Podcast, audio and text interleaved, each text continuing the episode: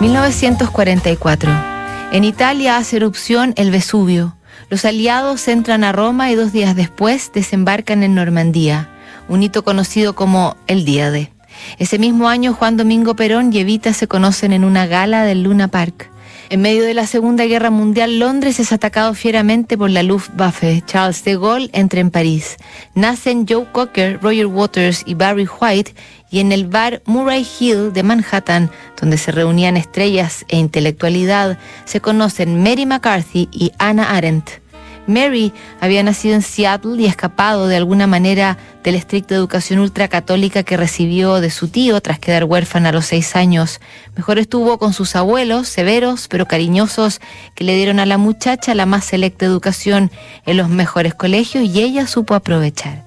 Hannah había nacido en Hannover, había sido privada de su nacionalidad alemana por Hitler en 1937 y su origen judío había comenzado a darle problemas incluso antes. Y había pasado por el estudio y el amor con Heidegger cuando conoció a quien sería una de sus grandes amigas y con quien compartían las colaboraciones en el Partisan Review. Encontrarse fue cosa del destino, congeniar tan profundamente con su inteligencia, sus inquietudes, su crítica afilada, su sentido del humor. Y de esa amistad surgiría un epistolario magnífico que es en el fondo un diálogo brillante, ameno e iluminador sobre la historia del mundo bajo la pluma hermosa y precisa de Arendt, ágil y corrosiva de McCarthy.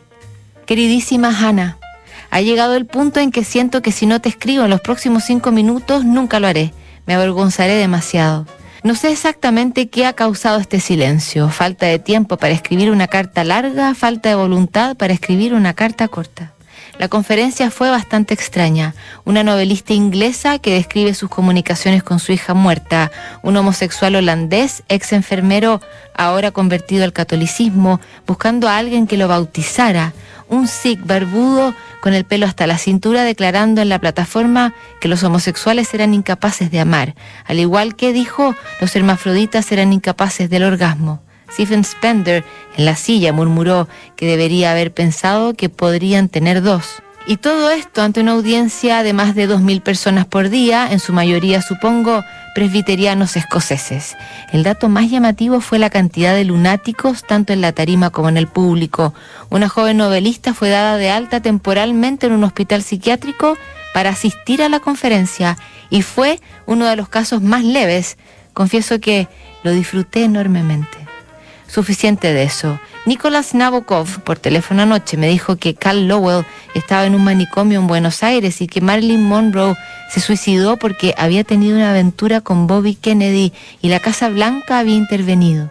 Nuestra época comienza a sonar como una película terriblemente colosal sobre los últimos emperadores romanos y sus mesalinas hipopeas. La piscina de Bobby Kennedy es el baño con leche de burra. ¿Viste el artículo de Squire sobre mí?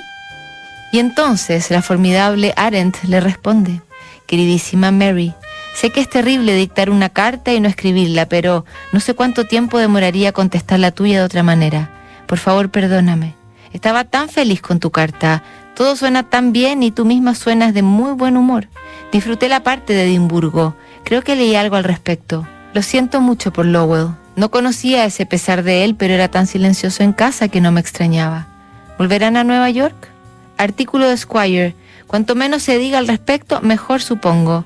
¿Qué me dices, ya que estamos de literatura, de que el premio Nobel sea para Steinbeck? Bastante sorprendente. ¿Tienes alguna idea de quiénes serán las otras alternativas? El libro sobre la revolución está terminado y aparecerá en enero. El artículo de Eichmann también se ha convertido en libro y para sorpresa de todos ha sido aceptado por el New Yorker casi en su totalidad. Tuya, H. Así se mantendrían durante décadas haciéndose amigas, pensando juntas, compartiendo chismes de la intelectualidad y las celebridades del mundo, escribiendo. Las cartas que fueron y vinieron de Hannah Arendt a Mary McCarthy y al revés, entre 1949 y 1975, que es el año de la muerte de la filósofa alemana, fueron reunidas en un libro que titularon Entre Amigas. Revisamos mañana otra carta notable aquí en Duna. Hace 25 años un equipo de profesionales tomó una decisión, no tener clientes, tener socios. Hace 25 años tomaron un compromiso, coinvertir en los mismos activos que recomiendan.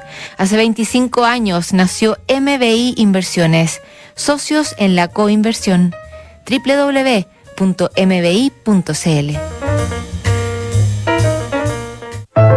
¿Qué es